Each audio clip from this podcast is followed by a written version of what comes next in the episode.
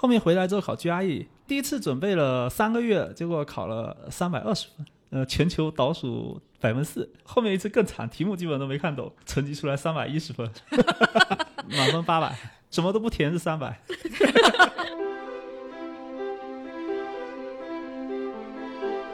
我们大概一开始，呃，留了百分之三十的期权，就哇，好多啊！公司设计了一套独一无二的一种期权交易制度，按照一定的就是市场价格来交易期权。你可以想象，老员工可能手上的期权已经就内部交易价已经值几千万了。嗯，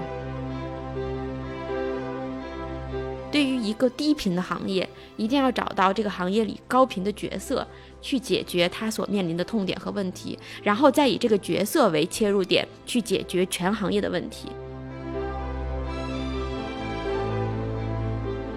明明我们的产品更好，技术更先进，就是用户更拥护，但是最后被公关掉了。很多销售跟我说，给他一坨屎，他也能卖出一个高价。因为我们几个都是码农出身的，我们觉得这不太靠谱。嗨，各位听众朋友们，大家好，欢迎收听本期的创业内幕，我是主持人丽丽。这是一档由 GGV 纪元资本发起的访谈节目。旨在为中国的听众提供更具专业视角的创业话题沙龙。我们深信，听故事是人类的古老本能，也将在每一期节目中尽可能的帮助嘉宾讲出他们最精彩的故事，讲出他们的创业内幕。亲爱的听众朋友们，大家好，欢迎收听本期的创业内幕，我是主持人 Lily。本期我们请到的嘉宾是大家居 SaaS 领导品牌酷家乐的创始人黄小黄。大家好。同时呢，还有 GGV 纪元资本的执行董事，大家非常熟悉的艾瑞卡于红。大家好，那我们就先请黄总介绍一下您的公司吧。呃，其实我们一开始是在做一个嗯渲染引擎，就是一开始正好在 GPGPU 兴起的时候，呃，我们正好在那边研究 GPU 的高性能计算，然后正好接触了一块呃非常新的技术，就开始做了渲染引擎，然后呃。后面回国创业之后，我们发现就是纯粹的渲染引擎好像在中国不是特别符合这个市场的需求，所以说我们就把自己呃就变成解决方案公司了。现在更像一个呃在线版的设计平台，呃，它可以让用户在网页端或者在移动端就可以快速的进行室内设计、家居设计，包括未来的建筑设计等等。它的效率会比传统的软件的使用效率可能是成百上千倍的。提升，这样子的话，对行业来说是一个巨大的变革。对，嗯，对。哎，那艾瑞卡，就是你在看酷家乐的时候，你是怎么选定了这个家居这样一个方向，包括这么一个挺高技术的这么一个领域呢？首先来说，其实我们在去看整个行业的时候，家装行业是一个几万亿的市场，全行业的投资人都在想找这个行业的解决方案。最早的解决方案包括之前可能算竞品，但现在已经是 没落了，就是特别是一些做流量的，就是我在前台买。一些用户，然后我把这个用户转化成为可能其他家装公司的这个这个用户，但在我们看来，它没有解决行业本质上的问题。流量的话，只是互联网的呃一种非常浅层次的这个表现。其实，在探索整个全行业的这个解决方案的这个过程当中，就知道了酷家乐这家公司在做这样类似的事儿。当然，从另外一方面的话，其实应该说我也一直知道酷家乐在做，呃，就是有这有这种这种技术，因为跟创始人。黄小黄，然后那个陈航，其实大学时候就是同学。他们当年回国的时候还一起在北京吃过火锅，然后就在讲。但是那个时候他们只有，就像那个黄小黄一开始所说的，只有这样一个高性能计算渲染的引擎，但是还没有确定是要做什么。啊，我记得当时还讨论过，说可能。做电影行业，还是说做家装行业？然后最后觉得还是家装行业市场空间比较大。后面当他们开始去做这个面向一个家装行业的解决方案的时候，那我们其实对我们来说就非常兴奋，因为它的确解决了行业内非常重要的这个痛点。其实我经常说的一件事情，就像普通人去解决就是解释这个问题的时候，经常说这个酷家乐就像是在给设计师用的一款美图秀秀。嗯，但是它跟美图秀秀最本质的区别在于美。美图秀秀可能专业的人士是不会用的，给范冰冰修图的那个人肯定不会用这个美图秀秀。对，但是酷家乐不一样，酷家乐它是用了最高端的这个技术，但同时能够保证专业人士也在用。嗯，对，所以说它的确就是降低了整个行业专业人士的这个呃使用的门槛和壁垒，而且让普通的其实消费者如果简单学习一下也可以用的这样的一款工具。对，那这是说从它产品上的一个定位。那从对于行业的这个影响力来说的话，我们会觉得说这个设计师实际上是一个非常重要的群体，因为他一方面其实他是在跟客户直接来进行服务的，在家装行业可能。普通的用户都是一个一次性的解决方案，或者是说这个周期特别长，可能七八年或者甚至十年才能换一个房子，对它的这个频率特别低。但在这个行业里边的话，一个高频的角色其实就是设计师，因为设计师这是他的工作，他日常都在接触这部分用户。那在我看来，我总结出来的话，就是对于一个低频的行业，一定要找到这个行业里高频的角色。去解决他所面临的痛点和问题，然后再以这个角色为切入点，去解决全行业的问题。在一个低频的行业里边，也许。终端的用户不一定是你直接最直接的第一个用户，因为他特别低频，你去解决他的这个痛点，他可能即便解决好了，他也忘掉了。嗯，对。但是你真的是要抓住这个行业里边这些高频的角色，解决了他们的痛点，然后他们再去给 C 端的消费者去提供服务的时候，其实整个行业上面的这个链条就通了。嗯，哎，刚才艾瑞卡你提到就是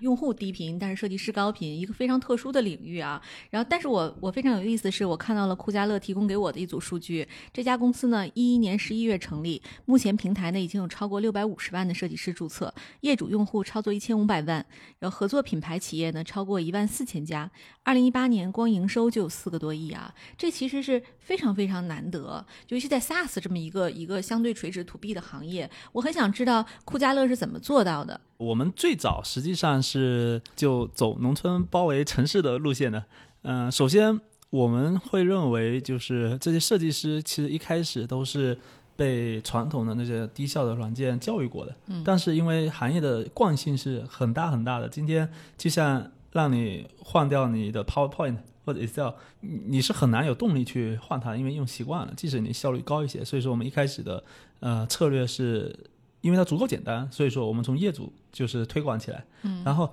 业主用了之后会发现，哎，这个我自己做都这么快，设计师还得等一星期才能给我结果，那肯定会去 diss 这些设计师，嗯，然后这些设计师看完之后，哎，发现这些业主怎么？自己折腾两个小时、三个小时都能做出像模像样的方案，我怎么就是要花这么长时间？也会去研究，然后慢慢的也会去尝试。因为甲方都是爸爸，所以说甲方提的提的问题，那个设计师会非常的重视。所以说，就慢慢的你会发现，有大量的设计师就会在那个业主的压力下也好，或者推荐下也好，开始接触到了。那个我们的产品后面他会发现，哎，这确实省很多时间，特别是呃有着急的订单，或者说呃今天晚上实在是不想熬夜了啊，也会想起来，哎，要不试试那个酷家乐的产品？试完之后发现，哎，确实不用加班了，不用熬夜了，那个效率特别高，而且业主也很满意，因为我们能够生成那种 VR 的方案。让业主身临其境的看到他家未来的样子，就是原来的解决方案是不可能的。然后再加上产生了互联网家装那个行业的热潮，所以说行业里面普遍都在推广先设计后付费。那传统的方案先让你设计一天，那万一业主不要了，你不哭晕在厕所嘛？嗯。所以，嗯，所以用我们的方案，就是用用我们的系统的话，可能。十分钟就可以做一个大致的业主家想要的样子，这等于说它的试错成本跟就是谈判成本是可以接受的。它这个因为它的效率的提升是一个质变了，所以说越来越多的设计师他其实，在能用酷家乐满足业主的情况下，肯定都是，啊用我们的产品去满足这些业主的需求。对，这其实这里我也补充一下，酷家乐对于行业的改变啊，其实，在有酷家乐之前，绝大部分的家装公司是不提供设计服务的。对，因为提供设计服务，他会说，哎，也可以，一百块钱一平米，可能一个房子一百平米就一万块钱。对于一个普通用户来说，可能我装修也就不到十万块钱的这样的一个这个预算，我还花一万块钱买一个看不到摸不着的这个设设计，其实就是用户大部分用户就选择说，哎，那我也不要这个设计，反正大家就是沟通一下，脑脑补。一下上这个好好住看一看就好了。对，啊，那个时候还没也没有好好住，嗯对，所以说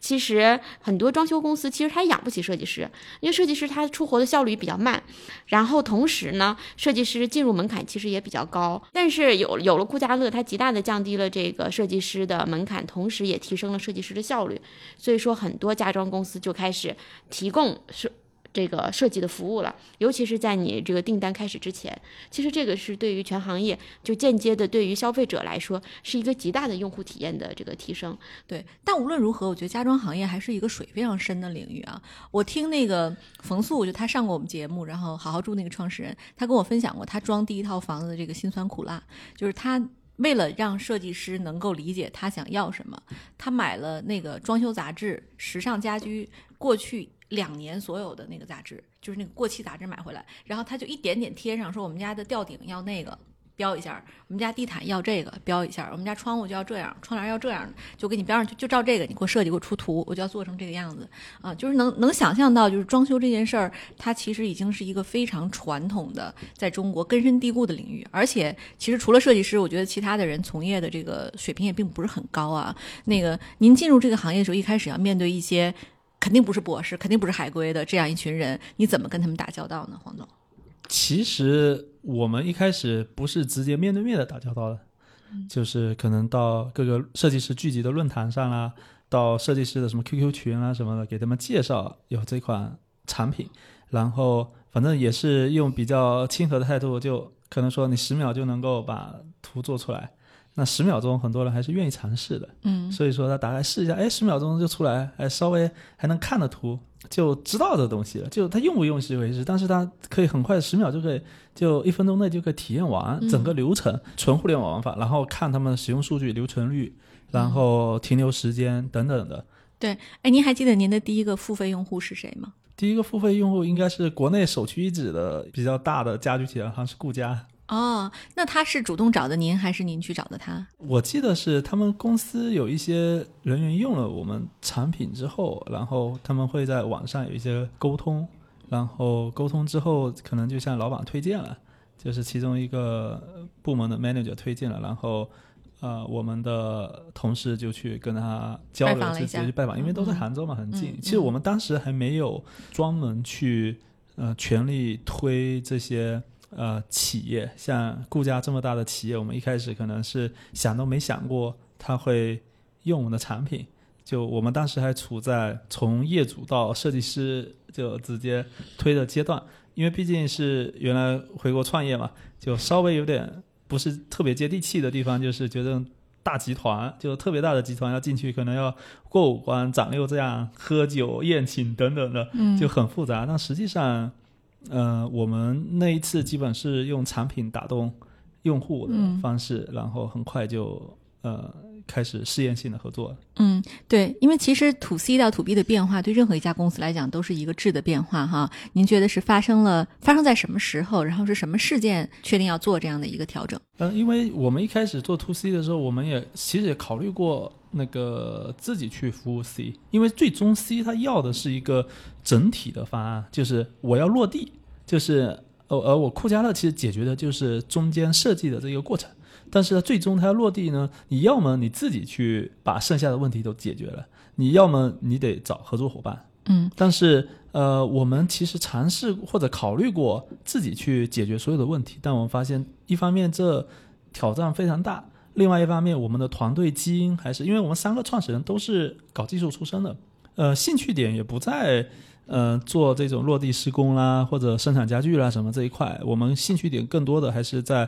呃做。呃，互联网产品在做软件系统等等的，以及在做用户这方面，所以说，呃，我们当时有一个战略是，我们还是拥抱家居企业，跟他们一起来更好的服务消费者，嗯，这个是我们当时定的战略。所以说，慢慢的就，嗯、跟 B 走的越来越近了。哎，艾瑞卡，你还记得吗？就当时那个黄总跟你讨论这个他们的这个策略变化的时候，你同意吗？嗯，对，其实投资之后的话，我们开过好多次这个战略讨论会。对我们其实整体上来说，肯定首先来说是非常支持 CEO 的各项业务决定的，对，但只不过在当时讨论的过程当中，肯定需要啊、呃沿着一些主要的这个思路，就是我们的这个核心产品对谁创造的价值最大，然后谁又能够把我们这个产品高频的给用起来。因为当时其实通过 C 端的这个网站的用户数据可以看到，设计师对于这个产品的依赖程度、使用频次、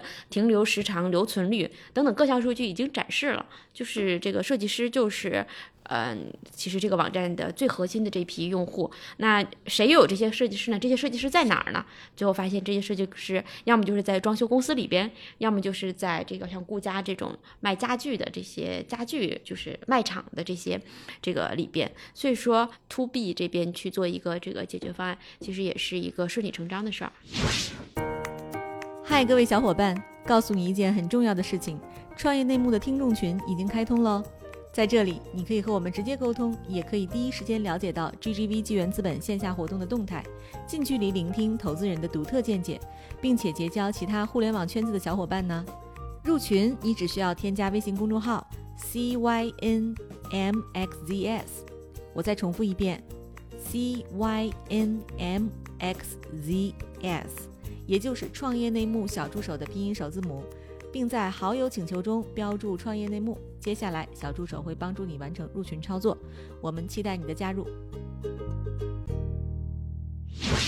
回到你刚才的问题啊，你说其实你本人是技术出身，然后呢，你并不善于喝酒吃饭打招呼。那这么多大公司，你怎么搞定一个又一个呢？黄总，其实我们一开始是从腰部就中间企业入手的，就是你通过喝酒吃饭什么也能够搞定一部分企业，但是。呃，毕竟喝酒就公司的创始人就一个，你一天顶多吃三顿饭，就当然不会有人早饭还去跟人喝酒吃饭做公关，就是说你顶多午饭和晚饭，那你一天就两顿，两顿你一天能搞定多少？我们这两三年搞了一万四千个客户，嗯，那如果都要靠我去喝酒吃饭的话，我一年就三百六十五天，两顿，每天两顿，一一一年七百顿，七百顿两年就一千四百顿，那能搞定多少客户？就是。这明显是一个呃不 scalable 的一种方案。当然，我们也存在一些呃同行，确实是非常擅长这种喝酒吃饭，就是应酬，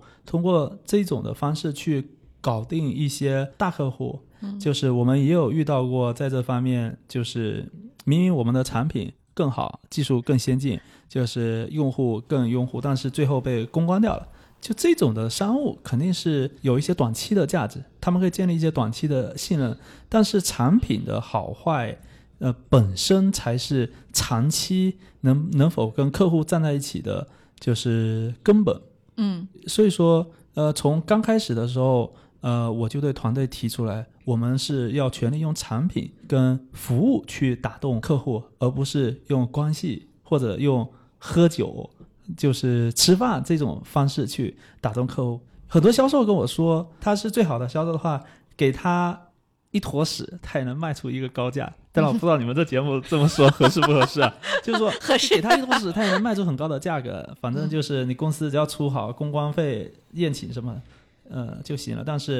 因为我们几个都是码农出身的，我们觉得就是这不太靠谱，因为就这些企业老板买的不想。他要的根本就不是一坨屎，你跟他吃饭什么时候，他是对你建立了信任。嗯，那他对你建立信任的时候，你给他一坨屎，这个明显是不合适的。嗯嗯，就是这产品还是要过硬信任，所以说对产品你必须过硬。嗯，就我们宁可因此丢掉少量的一些订单，甚至嗯，甚至同样的订单，他们通过这种方式能够卖得出更高的价格，但我们也是拒绝的。当然，我们在这过程中说白了，就现在说起来好听，但是在过程中确实也遇到了很大的就是困扰跟阻力，就是呃这种公关能力上的不足跟缺陷，确实在很多呃就业务合作上或者业务推进上，确实呃是有弱，就是就是有弱势的，就有弱势的地方，或者是呃容易被。呃，那个一些同行就是趁就趁火打劫或者什么地方，这些我们其实也在反思，就是有没有除了这种传统的吃饭喝酒的做法以外，能够更好的跟企业相关的负责人建立更深度的信任的方式。嗯，对，黄总，就是其实从一二年您创业到现在已经有七年的时间，有遇到过什么挑战吗？比如说是竞争对手突然跳出来比你们更强大，还是传统的这种势力出来阻挠？有这种情况发生吗？挑战挑战还是非常多的，就是就这么多年，我觉得，嗯，最大的挑战还是在人上面嘛。首先，嗯，公司在从我们最早一二年三个人到现在的一千三百多号人，还需要非常多的人才。但是，嗯，我们因为也是刚毕业没多久，工作也就一两年，所以说也不是有那种很强的精英的人脉的，所以说，呃，我们就得花。比其他这种就是成熟的老练的创业者更多的时间去市场上物色比我们更有管理经验能力更强的这些嗯人才。我们基本上公司的文化就是按照最高标准招人。嗯，在这种情况下，这些人同时也是各种大厂，什么 BAT 啊什么的，呃，他们的狩猎对象。嗯，所所以嗯，我们还得不仅要能够招得进来，还得留得住他们，就防止被挖走。所以说，呃，这么多年感觉这个。挑战是非常巨大的。嗯，对我曾经看过一个数据啊，猎聘网曾做过调研，从企业实际的员工入职情况来看呢，从二零一五年到一七年，分别有百分之四十、百分之四十五和百分之四十九的人是从竞争对手那边跳槽或者挖过来的，并且呢，这个趋势也呈逐年上升的态势啊。在互联网圈呢，其实我们也不乏有这种专业的这种挖角小组和委员会，比如说像五八同城的这个姚劲波，当年在和赶集竞争的时候呢，他就专门组建了一个团队去挖。赶集的人，然后呢，在滴滴快滴身上呢，曾经也发生过类似的事件啊。就面对这个行业现状，酷家乐要怎么避免自己的骨干被挖，同时呢，还能吸引更多优秀的人才来加入？我想听听黄总你的心得。第一点就是，反正我们也不不会光单纯跟员工讲梦想，或者跟同事讲梦想，嗯，来实际的，对，那没什么意义。所以说，我们一开始是。嗯，留了比较多的期权给他们的，不然就人家拿到工资，梦想是我们的，那个跟他有什么关系？嗯，所以我们大概一开始呃留了百分之三十的就期权，就好多啊，给呃就是给未来的成员。哎，这个我先打断一下，艾瑞卡，以你的经验，百分之三十的 ESOP 期权池是不是在公司里算非常高的了？这个算呃非常非常高的，因为一般情况下的期权池呃从百分之十五到百分之二十之间是比较正常的。但是团队的确就是很早期，因为的确也是从硅谷回来的，所以说对于这种期权的意识非常全，就非常早期，非常先进。对，就是团队对于呃期权的意识非常先进，而且他们对于期权的这个保护也非常好。这是一方面，但是我们还自己设计了一套期权交易的制度。因为实际上呢，大部分这些刚毕业的学生也好，或者嗯没有经历过公司上市的这些这些精英也好，他呃知道期权值钱，但是他根本就没有感触，就没有感受，就感觉不到那个动态变化。对对对，感觉不到动态变化。说白了就是呃交易产生价值，如果一个期权从来在没有交易的情况下，它是感受不到价值的。所以说我们公司设计了一套呃非常独特，我觉得应该在行业里非常。独一无二的一种期权交易制度，就是大家年底就是可以按照就是市场价格来交易期权。你可以想象，呃，有的老员工可能手上的期权已经就内部交易价已经值几千万了。然后，呃，我们是规定，可能就业绩特别好的 top 的员工，他是可以买入，可以用呃年终奖什么买入期权，但是所有人都是可以卖的。就这样子的话，每就是每年他都能够感受到自己手头的期权的价价值的变化。嗯，如果着急用钱也可以变现。对对，着急用钱马上就可以变现，其实有点像一个小型的内部的交易所一样的。对。所以这样子的话，每一个人就是他都能感受到哦，原来我手头上每年的期权增值是这么多。呃，其实期权给他带来的价值其实远超过了工资，甚至是呃这部分的增值是嗯 BAT 啦之类的公司他来挖角是给不到这么多的。就可能就是我们有遇到过竞品什么开三倍的工资来挖角，然后挖了之后，就是这些同事一开始接了 offer 了，然后去了，去了发现，哎，这个算来算去还没有我原来对，后面发现还有期权，那期权一一算是原来工资的大概十倍，后面就放弃了。就特别是越老的员工，他那个期权就越多，嗯，就他走的成本其实越高。对，嗯，哎，对我看了您的简历之后，我觉得非常惊讶，因为您浙大毕业之后去了伊利诺伊大学，然后紧接着呢就在 NVIDIA 工作了这个几年。外人看起来这是一个非常非常好的选择，NVIDIA 是这个领域就是像图像识别和计算领域里边应该是最好的公司之一了。那您为什么当时要选择回来创业呢？这个当时的初衷和这个初心是什么呢？其实这样子的，就是说我本人，我本人不是那种特别安单的人，就是，嗯，当时像 NVIDIA 这种大公司的话，我感觉生活太像在养老了，就是，嗯嗯，就感觉每天按时起来，然后工作工作完回去睡觉，晚上也无所事事的，就、嗯呃工作也不忙，所以嗯、呃觉得当时正年轻嘛，二十五六岁，感觉青春就彻底浪费掉了。嗯然后反正就感觉这不是我我想要的，然后嗯、就就正好当时又有一些想法，在工作过程中也有一些 idea，但是又没有办法在公司里面实施，所以那就辞职回来创业了。哎，我知道你们酷家乐有三位联合创始人哈，而且这三个同都是你这个留学时候的同学，而且都是这个伊利诺伊毕业的这个大学霸，就是你们三个人合伙创业啊，这中间有什么利和弊？你可以跟大家分享吗？呃，利的地方就是因为原来都同学，信任会比较强。早期因为我也听过你们一期节目啊，就是里面也谈到了，就是就一开始找合伙人很容易会会会崩会崩会崩会崩对，嗯就是所以说我其实一开始创业的时候也想过，哎，我能不能找一个销销售型的或者商务型的那个一起创业？但是研究下来发现，这种创业的方向真的是呃变化太大了。就你拉一个合得来的一起创业，比拉一个这种互补型的创业风险更小。你不能说一定好啊，风险会更小。所以确实，我觉得我当时听你们那些节目还是挺有感触的。就是说，我们早期确实出现过很多就对于公司的方向或者判断意见不一致的地方。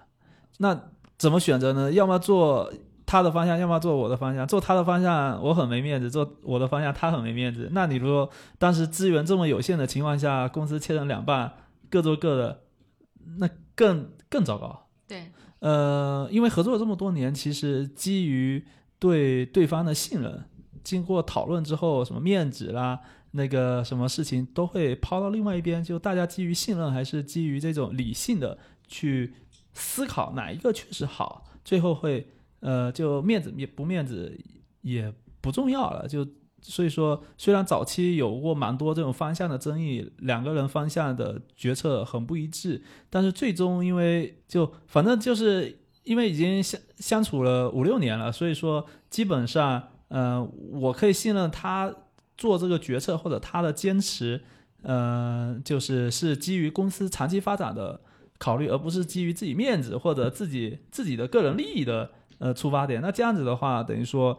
就是很容易达成一个共识，或者说有的时候，好吧，我就让步，就是呃统一的方向上面来。对，就我们曾经也有一个月的状态是，呃，他负带一个团队做他的方向，我带一个团队做我的方向。后面内部 PK 一下，对内部 PK 一下，但后面发现这很不对，因为包括在外部的竞争压力下，你这么搞，其实会让公司极大受损的。后面我们就坐下来谈，最后达成共识，嗯然后就收到一个方向上来。嗯，对对对，我觉得这点的确是，就是在创业合伙人当中，其实信任是基础，在信任的基础之上再去谈互补。对，如果没有信任作为基础的话，其实任何互补都是没有意义的。而且互补可能往往带来的就是说大家的视角不一样，在视角不一样的情况之下，相互之间又没有建立起来这种信任的关系，很可能就是很容易就分道扬镳。因为创业在很嗯，就是面对一帆风顺的时候其实是少的，大部分的情况下都是这个迷茫、彷徨，然后这个低谷期。所以，怎么样去熬过那些最痛苦的这个时间点，其实是最关键的。哎，对，就说到人这个事情，我可能呃想跟您探讨一下，您觉得就招人的事情上，猎头到底能起多大的作用呢？呃，我觉得是这样子的，就是说猎头是可以给我们拿到线索的，但是这个线索能不能搞得定，能不能识别的出来，那个是完全靠你就多用心。就是说白了，你可能有一个岗位，猎头会给你一百个人，但是这一百个人里面可能就两三个是合格的，或者就是说最符合你公司实际情况的。那你如果不用心的话，你可能就招错，你招错人的代价比那个招不到更严重。嗯，然后你如果就不花时间、不花精力去，嗯、去招的话，就是这些最好的那个两三个人，或者就是说跟你公司最 match 的这两三个人，可能是不会理猎头或者猎头猎头搞不定的。嗯所以，呃，我印象中没有什么关键的岗位是猎头搞定的，帮我们搞定的。但是确实有不少，嗯、就是关键的员工是猎头给我们提供的信息。嗯，对对，嗯，就是我我在跟您聊天的过程里，我发现您是这个有口音，有南方的口音哈。您是哪里人啊？福建，啊，对，很有意思啊。就是我发现这个福建特别容易出优秀创业者，像什么蔡文胜啊、陈方毅啊、王兴啊，其实都是这个片区的。就是您能跟我们分享一下吗？就是这个地域为什么会有这么强的创业色彩？因为我感觉啊，福建文化是那种就是呃成年了就要出去闯的一种文化，就是你看这种呃东南亚，像什么新加坡啦、那个马来啦，还有像什么呃纽约的什么福州街啦什么的，就是呃一到成年就会出去闯，闯不出名堂来就别回来，然后闯得出名堂来的衣锦还乡这种，就是包括父母啦什么也会容易理解，因为有的地方的文化是。呃，可能读完大学什么就回家做公务员，做公务员，东北啊对东北那个比较典型的，对，就就这样子的话，就等于说，嗯，可能就锐气或者就是激，就人生的激情就会少很多。是因为这样您才想要出国吗？因为我我是长在一个不大的小城市的，在我们那个城市，其实知道就要出国的人很少。然后呢，在大学里面，呃，肯定就是就因为浙大主可证学院出国氛围还挺浓的。当时我们的就我英语比较差，英语很差，然后就被女生鄙视嘛，就英语很差，瞧不起啊！我们要都是要出国的人，你 这个 好好考研嘛。要考 GRE 对的，，然后我就火大了，这个 这个凭什么歧视我？因为实际上都是有一些自尊心的嘛，就所有人都是有自尊心，所以对，所以所以就在打听他们是怎么出国的，然后我就那发现他们就考托福 GRE 去出国，然后大家说是先考托福后考 GRE。然后我第一次考托福考的巨差无比，就基本是就基本跟乱答差不多。然后整段垮掉了。呃，嗯对，整个垮掉，然后隔了一个月继续继续报了一次，嗯当天晚上失眠睡不着，因为发现那个当天对当天晚上做模拟考还是成绩还差不多，还比上一次还低，然后崩溃了。后面上网就到处乱逛，突然发现一个网站上有那个基金，嗯，然后我就整整那一个晚上，我记得从十二点钟到早晨七点钟，就把那个网站上所有的那个题目背了下来，然后结果就压中了。对，然后第二天早上就八点钟，就是吃了一个早饭，直接去考就过了。嗯，然后好厉害。呃，我当时我觉得挺震惊的，那个就是就完全就等于说那个网站上我大概背了大概估计有上千道题吧，那个我而且是通宵就没睡觉，所以我觉得还挺震惊的。后面回来之后考 GRE，第一次准备了三个月，结果考了那个三百二十分，那个是呃全球倒数百分四。后面 就跟瞎蒙差不多。但是又找不到像托福那样子的基金的网站，因为因为当时是笔考啊，也也不是笔考，反正 GRE 没有那种基金。那个我就破釜沉舟，又准备了一个月。后面一次更惨，题目基本都没看懂，成绩出来三百一十分，那个好像全球倒数百分之三，满分八百，然后那个什么都不填是三百，你你就填对了几道题是吗？不是，那那那后来怎么考过的 GRE 呢？嗯，后面就没过呀。没过呀。他这样子的那个托福是必须的，GRE 是参考，然后一看完蛋了，这个这个这么丢人，而且在同学圈子里面被广为传授了，那个已经已经是但 anyway 你还是成功出国了，因为，托福考得好没。有，了呃不是不是托福也不好，托福正好压线了压线了，然后嗯就直接去美国套词。是这样子的，就是说，因为美国这种文化，它不是说那个，它就它它希望与众不同，就是带有差异化，它不是说，嗯、一定要你成绩好就一定怎么中，然后反正反正都破罐子破摔了嘛，百百分之九十七的人成绩比我好，那我至少是百分之三的人，不管是前面百分之三和后面百分之三，反正理论上就是 diversity 嘛，没什么区别，对吧？那个需要前面百分之三的人，也需要后面百分之三的人。然后，那我当时是编程能力特别强，数学也特别好，就等于说当时买了机票去美国，就申请了旅游签证，然后把 top 三十的那个计算机系的教授的就 email 全部收集了，就给他们挨个发邮件，就是推销自己，反正就说那个，反正大概意思就是说那个其他学生时间都花在考托福 GRE 上了，但是。嗯，我的时间都花花在搞搞技术了什么上面了，所以就是需要有人写论文，也需要有人写代码嘛。然后就大概这么说，就就当时我的判断是，越是好的学校，他申请的学生应该就是越是托福 GRE 越高。那托福 GRE 越高的中国学生，特别中国学生，他基本上没什么时间在 coding 上。嗯，这些教授就一个痛点。就是招来的学生都很优秀，但都不太会写代码。呃，确实，我当时给了很多，我当时收集了大概一两千个教授的联系方式，给他们发邮件，而且我每一封邮件都会就差异化的写，不然会被那个 Gmail block 掉。嗯，所以就不能群发，得一份一份的发，所以就每天晚上发，发了之后，最后收到一百多个教授的回信。然后其中大概有呃三十多个教授还是感兴趣的，确实他们也提到了，嗯，他也就是很很希望就是呃 coding 好的学生在他们组，就他们组确实有很多痛点是招来了很多优秀的学生，但是呃 不会写代码，就或者代码能力很弱。其实其实这是一种。嗯，差异化竞争的思想嘛，因为说白了，当时所有人都觉得你考试成就 GPA 高，托福 GRE 高，你就可以去最好的学校。所以发现最好的学校教授都是这种呃三高学生，就是没有没有那种特别，就等于说你起码招个苦力也得要的。对，我所以所以所以我就去那个跟他们谈，所以当时包括什么嗯 CMU 啦、UIUC 啦什么。就就 top 三十的学校，就大概有十七八所有教授都回信，所以说越到反倒是越往后的学校的老师没什么反应，没那么就是直接，前面的特别直接，所以我就买了机票去美国。然后跟这些教授见面聊，反正至少交流你会觉得没问题。黄总是在讲一个像笑话一样讲一个他个人的经历啊，但我看到了一个天生的创业者，就他有两大素质，第一是真的很聪明，对吧？一宿能背八千道题，我觉得我一宿能背二十道题，就以我现在就 就不错了。而第二就是真的有解决问题的能力。对吧？就是我遇到这个问题的时候呢，我我另辟蹊径的想办法解决它，这不就是创业的本质吗？就我我们其实，在创业路上有很多很多的这个困难，你你你很多都是你不可能预料到的。对，